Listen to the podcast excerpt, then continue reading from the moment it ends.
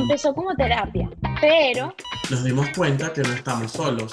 mientras podamos hablarlo Analizarlo y reanalizarlo, una y otra vez, como si fuésemos terapeutas jugando a diagnosticar a la vida misma. creamos este espacio para anestesiar nuestras dudas. Esto es The Clinic con Valentín Osorio. Y Brian Padilla.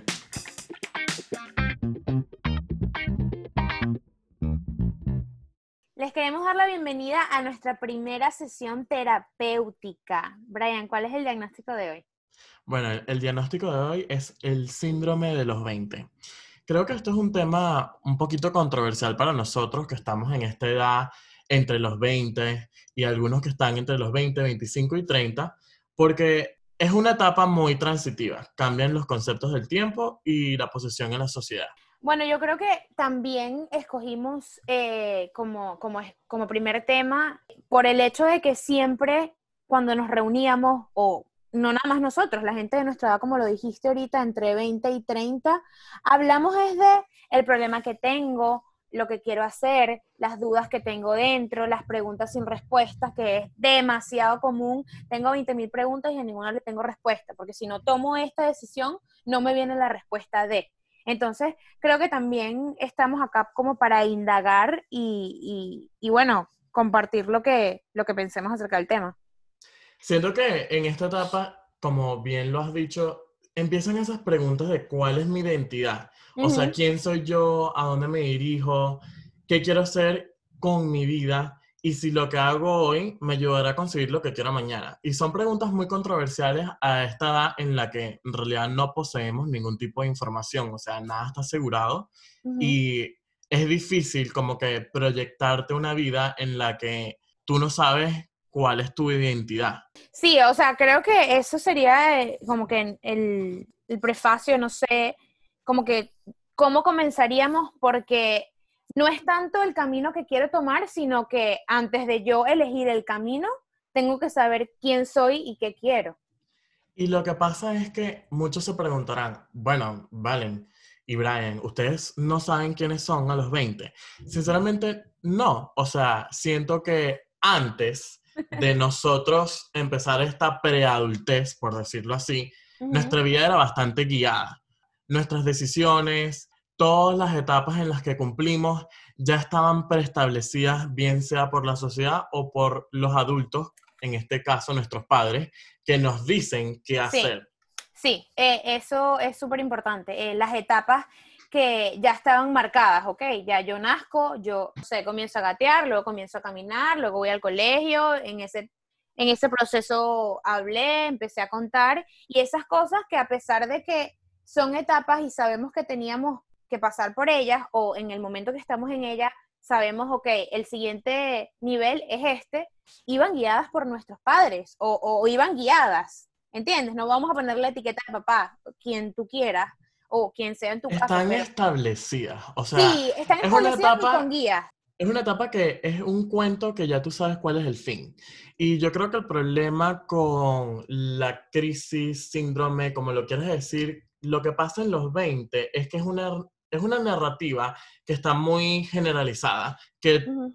raramente transcurre. ¿Qué quiero decir con esto? Que cuando uno llega a la preadultez, ya tus papás empiezan a decirte, bueno, tú te gradúas de médico y consigues este tipo de trabajo. O lo esencial es graduarte y después de graduarte vas a conseguir un trabajo. Cuando tengas un trabajo estable vas a tener un hogar y cuando tengas un hogar vas a tener a tus hijos. Ujú. Entonces, es una etapa también que la gente en la sociedad trata de como que ponerte una lista en la que tú tienes que ir marcando, que a la final no pasa para todos. O sea, no todos estamos en esta adultez en la cual vamos a seguir ese camino.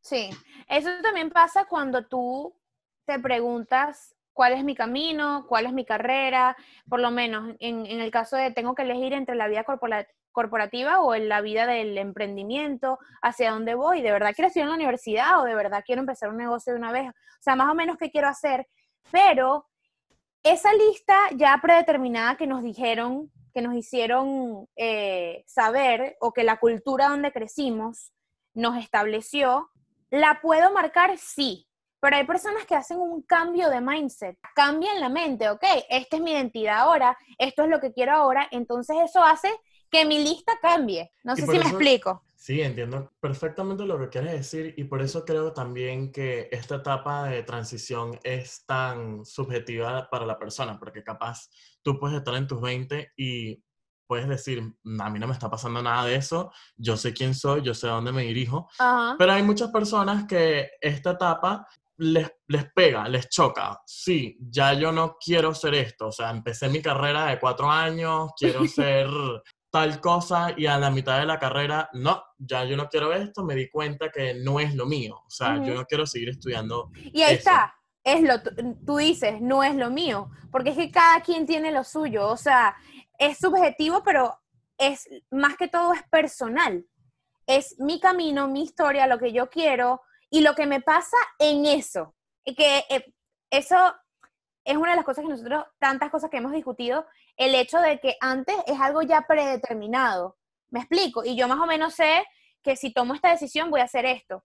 Pero ya entrando a la adultez o teniendo ya como tal el síndrome de los 20, ya te pasa como que, bueno, espérate, tengo que hacer este paso y en ese paso capaz me sucedan otras cosas o cambie, ¿sabes? Cambie mi panorama. Entonces, es más o menos lo difícil, por decirlo así, que se vuelve la etapa, no es nada seguro, no es nada más que ya sé el resultado, sino que todo puede cambiar en cualquier momento. Y es que lo que a mí me pasa con los 20 a llegar a los 30 es que muchas veces los adultos tienden a obviar esta etapa. Entonces te crean como que esta, te crean como esta presión de que tú tienes que tenerlo ya todo resuelto cuando tienes los 20. Y se convierte en un miedo crónico. Ya tú estás en, en, el de mi papá quiere esto, mi mamá quiere lo otro, me tengo que graduar, bueno, tengo que casarme, me tengo que comprometer, si me voy a mudar sola, no puedo. O sea, es, claro, es depende, yo sé que el mundo ha cambiado, esta época eh, o la actualidad en la que vivimos ha cambiado mucho lo que son las reglas, pero sí sabemos que aunque no te lo digan, está esa presión de surgir, de que tú mismo salgas. ¿Me explico? Y me parece que esa presión hace que tomamos las decisiones mucho más rápidas. Y al tomar las decisiones rápidas, estamos obviando ese proceso de identidad, de de verdad saber y construir quiénes somos. Entonces, estamos tomando pasos que, que capaz no queremos hacer, pero son pasos que ya están preestablecidos, como lo dijimos, y los tomamos muy rápido. Entonces, yo creo que las personas llegan a un punto cuando están en sus 20 que dicen, ya va, esto no es lo que yo quiero hacer. Tomé todas estas decisiones, pero nunca tuve el tiempo en realidad en preguntarme, coño, Brian, es lo que quiero. Es lo, es lo que voy a hacer con mi vida. Es realmente lo que, lo que tú quieres. Tú sabes que em, cuando hablamos de esto, yo como que voy para atrás eh, o, las referencias que tengo es por lo menos las personas de mi familia que ven que yo me complico, que yo pienso o que yo me estreso mucho por algo y es me, me, me, me han dicho, pero es que yo a tu edad yo no estaba pendiente de eso, ¿sabes? O sea, yo a tu edad yo estaba pendiente, era de disfrutar de no sé qué qué. Entonces yo creo que ya más para acá, más para la época de los millennials, todo se ha vuelto esa presión como más, más fuerte, o sea, como a pesar de que no tengan, tu familia no tenga esa, esa necesidad o tú no tengas esa entidad de, tengo que hacer esto, tengo que marcar, tengo, el checklist, la presión, igual lo haces por el hecho de que el miedo crónico que nos están creando, ¿sabes? O que ya nos crearon. Entonces, ahí es donde me pregunto, pero ¿por qué antes era tan simple y ahora es tan, tan difícil? Aquí pasa muchísimo el hecho de que, o yo me he dado cuenta, el hecho de que hay personas que ni siquiera se preocupan por, por conocer el, el pensum, el, las, las materias que vas a, en caso de elegir la universidad, las materias que vas a ver, sino que están complicadas en nada más, necesito entrar a la universidad, necesito quedar, necesito pasar el examen. Ok, necesitas hacer todo eso, pero ¿qué es lo que quieres? Algo que dijiste es que tus papás no estaban pensando eso en su época. Y es porque yo creo que hoy en día tenemos una adultez bastante avanzada. Nos toca responder preguntas a los 20 que nuestros padres hacían a los 30. Entonces, me parece que nuestro reloj está mucho más avanzado que el de nuestros padres. Entonces, viene ese miedo crónico que mencionaste y viene esa presión y que en realidad si nos ponemos a ver en este mundo moderno, el concepto de ser adulto ha cambiado completamente. Ser adulto lleva mucha más responsabilidad. Antes la gente no estaba, como tú dices, preocupada en nada. Me explico de que ahorita las decisiones que tomamos a los 20 son mucho más importantes a las que eran cuando estaban nuestros padres a los 20. Creo que la noción de ser adulto hoy en día es un poquito más difícil de encajar, porque ser adulto conlleva hacer muchas cosas en las cuales las personas todavía no están capacitadas a los 20. Yo creo que también sucede porque a lo largo del tiempo o de que el ser humano se ha desarrollado, las personas que salían adelante o que, o que eran como innovadoras en el momento tenían una edad mucho más grande. ¿Qué sucede? Que se han visto casos o según estudios, nos hemos dado cuenta que esa supermente no tiene que tener 45, puede tener 25. Entonces esa supermente prospera o, tiene un éxito en la industria y es como que, ok, ahora todo, los de 25 pueden llegar ahí. Entonces como que poco a poco, no sé si en el 2000, no sé, 86, las niñas de 13 años, sí, CEO, o sea, empresarios profesionales por cómo avanzamos, cómo está la humanidad. Prácticamente ser adulto ha cambiado su definición. Ya ser adulto, puedes ser adulto a los 20 años, porque en realidad ser adulto, ¿qué significa para ti? Ser adulto es ser independiente, tener tu propio hogar. Este, para mí, personalmente, ser adulto no tiene nada que ver con si te graduaste o no te graduaste. Ser adulto para mí es más una manera en la que ya tú estás tomando decisiones que van más allá de, de ti. O sea, ya ser adulto es ver las cosas con mucho más claridad y con un camino, porque cuando estamos en esta etapa de preadultez, estamos tomando decisiones que van a formar lo que vamos a hacer cuando tengamos los 30 y los 40. Siento que cuando uno llega a esta etapa no estás nada preparado. Es una vaina que a ti te ponen y tú dices, bueno, yo no sé si lo que estoy haciendo hoy me va a repercutir lo que voy a hacer en 10 años. Para mí ser adulto es ser intencional, es tener como que un foco establecido y concentrarte en eso y saber que no hay un espacio muy largo, sino que el espacio lo mides tú. O sea, ser adulto es crear las cosas por ti mismo, ¿me explico? En cambio, cuando estábamos pequeños, para mí, era, ok, yo tomo esta decisión, no pasa nada, porque hasta que no tenga 17 no me gradúo del, bachillerato de mi colegio. En cambio, ser adulto es como que si yo quiero, si tomo la decisión, si soy intencional en entrar en tal empresa a trabajar o en crear mi propia empresa, lo voy a hacer, depende de mí. Es lo que estamos hablando de que, ok, las etapas, siempre el ser humano tiene etapas, las etapas obviamente son parte de nuestra rutina, pero antes las etapas estaban guiadas, ahora yo decido en cuánto tiempo me vuelvo adulto, por decirlo así, ¿sabes? Como que uno mismo tiene la decisión y, creo que, que lo más importante es pasar ese tiempo contigo o realmente reconocer, escucharte, bien sea por meditación, bien sea por libros, lo que tú quieras hacer, pero realmente escucharte y decir qué es lo que quiero hacer para, para enfocarte en eso. Yo creo que ahí alcanzas lo que es la independencia, eh, eh la toma de decisiones de acuerdo a tu circunstancia, porque eso también es algo que estábamos diciendo hace, ahorita, hace poco, que todo es depende a lo que tú quieras, a lo que a ti te esté pasando y a tu realidad. yo te puedo decir a mi realidad, yo te puedo decir, mira, Bren, o sea, yo realmente estoy en una super crisis y tú, ah, ok, yo vengo de la playa y estaba súper relajado. Es de acuerdo a ti. Es que yo creo que cuando estamos en esta etapa, queremos buscar las opciones perfectas y tomar las decisiones perfectas para la situación en la que estamos. Y es que yo quiero que las personas que nos están escuchando hoy tengan en mente que nunca tendrás por seguro la decisión correcta. Porque así tú tomes una decisión que para ti sea muy correcta, a lo largo del tiempo, capaz esa decisión cambia y te das cuenta que no fue la mejor decisión para ti. Y está bien. Lo que quiero que las personas entiendan es que esta etapa tiene que ser mucho más light de lo que nos estamos tratando de visionar. Poner en mente de que lo que estás haciendo hoy, sea lo correcto o lo incorrecto, no te va a como que impedir a lo que vas a hacer mañana. No te va a limitar. El hecho de que, sí, yo también pienso así como tú, sí considero ese punto de correcto y lo incorrecto no te va a limitar porque todo puede cambiar. De repente, el panorama que para ti era incorrecto por alguna situación, por cosas de la vida, destino, universo, Buda, Dios, como tú lo quieras llamar, cambia. Entonces ya no es incorrecto, ahora es correcto. Pasa muchísimo eh, en ese miedo crónico que tenemos y, y que queremos que las personas que nos estén escuchando, que es normal tener esa incertidumbre. Es normal esta es la decisión perfecta, y a los cinco minutos, ay, no, no creo que sea perfecta, porque acabo de hablarlo con una amiga y me dijo que no, que yo estaba súper equivocado, acabo de hablarlo con alguien de mi familia y me dijo que sí, que esa era, pero con esto. Entonces, esas voces, esas voces que cuando tú tomas una decisión lo que hacen es en realidad confundirte mucho más. Sí, y te ponen en ese, conchale, ya pasaste por la incertidumbre, por la inseguridad, te costó tanto. Tomaste la decisión y sigue otra vez crean un sabotaje, pero yo creo que el enemigo o lo más fuerte, lo más eh, negativo para, para nosotros mismos como seres humanos es el autosabotaje.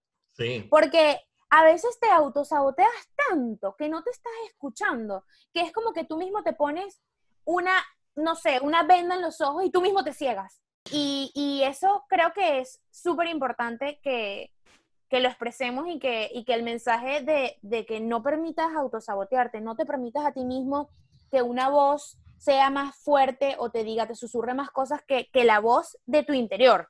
Porque hay una sola voz. Y, y, en el camino de la identidad, de quién soy, qué es lo que quiero ser, vas a encontrar la voz. Y a veces ni siquiera es esperar la voz, es confiar.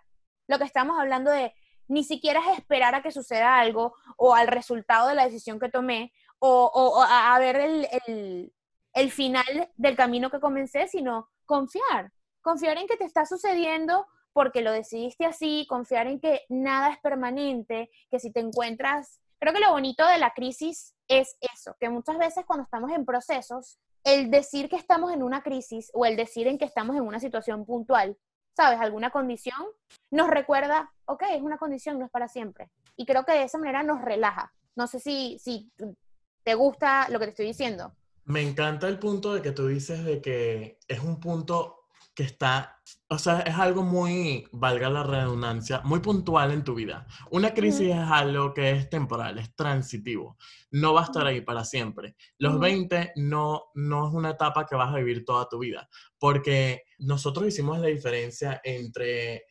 la, adult o sea, la preadultez y cuando eras niño. Cuando eras niño era una etapa guiada y cuando estás entrando a la preadultez estás tomando, estás empezando por primera vez a tomar decisiones que jamás habías tomado en tu vida.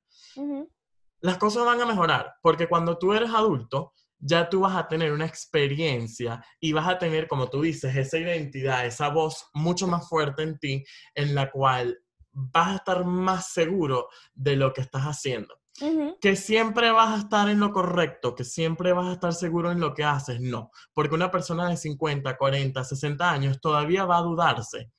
Pero la vida te va a dar experiencias que te van a permitir a que no te dudes tanto. Entonces, yo creo que lo interesante de este síndrome de los 20 es que estamos por primera vez tomando decisiones y que es una etapa transitiva. Tratamos de mantener la viveza de ser joven, pero queriendo tener la estabilidad de ser adulto. Y entonces estos dos conceptos chocan totalmente. O sea, no eres ni joven, no eres ni adulto. Entonces, ¿qué soy? ¿Sabes? ¿Cuál es mi identidad? ¿Cuál es mi rol en esta sociedad? Entonces, yo personalmente siento que la vida nos da esas señales mixtas de que sí, yo trabajo, Valen, yo me pago todos mis salidas, yo soy una persona totalmente independiente, pero sigo viviendo con mis padres no soy ni completamente adulto ni completamente niño. Niño. Sí, em, yo creo que igual a lo largo del proceso eh, del que estamos hablando, de cuando tenemos ese síndrome de los 20, esas, esos síntomas, por decirlo así, de, de, las cosas que nos están pasando, de si estoy en crisis, si tengo incertidumbre, si me autosaboteo o si hay un sabotaje en tu ambiente, porque eso también es súper clave identificar qué es lo que te quita energía, eh, qué persona te está saboteando, y ni siquiera, no, o sea, no, no digo que relacionar la palabra sabotaje sea con algo negativo, sino simplemente que algo que te aportaba antes ya no te aporta hoy y tienes que identificarlo. Porque si te cuesta escucharte a ti mismo, si tú mismo te produces o tu, tu ambiente produce incertidumbre, tu situación, imagínate con una persona que te está saboteando. O sea, es como que le estás agregando peso cuando realmente te lo puedes quitar al, momento de que yo identifico. Y una de las cosas que más me gustó, yo eh, he leído artículos, hay una, em, ella es una escritora y productora, ella se llama Caroline Beaton, igual vamos a dejar la información eh, para las personas que quieran, que les interese. Ella habla mucho de que nadie te prepara para lo que es la revelación, que durante todo tu proceso pueden haber etapas de revelación, que aunque todo esté matemáticamente hecho, suma, resta aquí, todo puntico aquí, sucede una revelación y tú dices, ok, eh, después de que tenía todas las respuestas, cambiaron todas las preguntas, ¿sabes? Em, y creo que eso es como una, será terapia o autoterapia, que tú mismo tienes que decir, pueden suceder demasiadas cosas, o sea, tómatelo con calma, tómatelo tranquilo, confía, no estés esperando nada, confía. Y bueno, si vamos a confiar, confiar en ti mismo, en, lo, en las decisiones que tomas y, y darte ese momento. Sí, está bien que tengas, que te sientas con esta incertidumbre, sí, está bien que tú mismo te autosabotees, pero confía en que no estamos preparados para todo, que no somos seres perfectos, que ese checklist que tu familia, que tu sociedad, que tus amigos o que personas que te quieren están esperando, chévere, lo pueden esperar, pero no tiene por qué ser así, porque puede haber una revelación en cuanto a ti, a tu persona o en cuanto a tu ambiente. Y es que revelarte el sistema o ese manual de la sociedad está totalmente bien. Es algo que justamente es característico de esta etapa de los 20, en la cual nos damos cuenta que capaz lo que nos está diciendo la sociedad o hasta nuestros mismos padres, nuestras mismas familias, no es lo que queremos.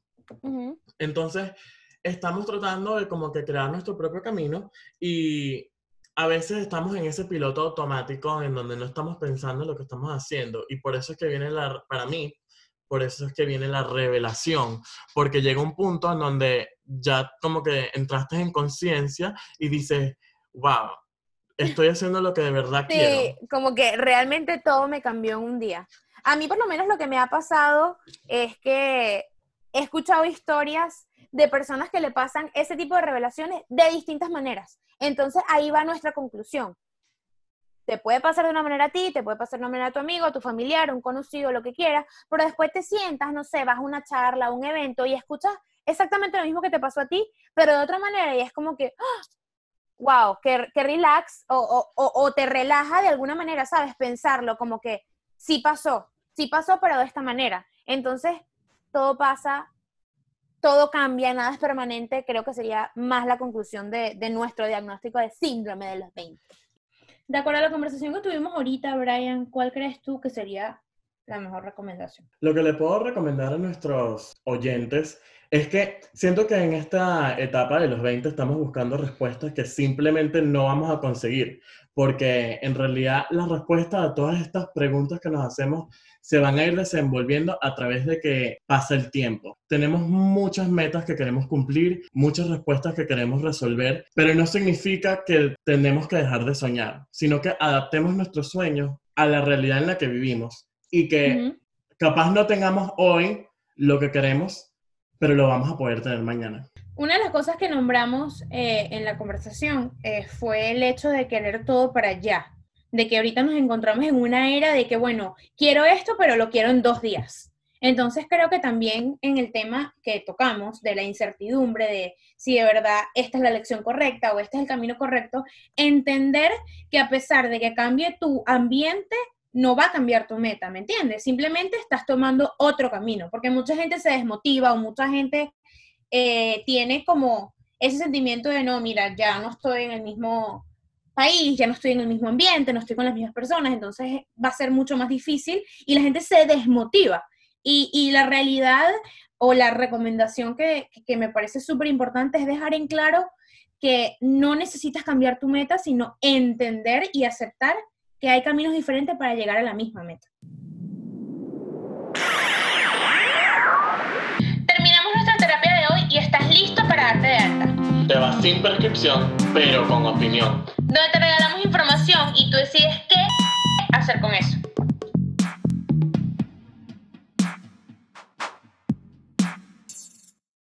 Nos puedes encontrar en las redes sociales como arroba The Clinic Podcast. Nuestros episodios al aire todos los viernes a las 9 a.m. Y que sepas que toda la información de este capítulo la encontrarás en la caja de descripción. Hasta la siguiente consulta.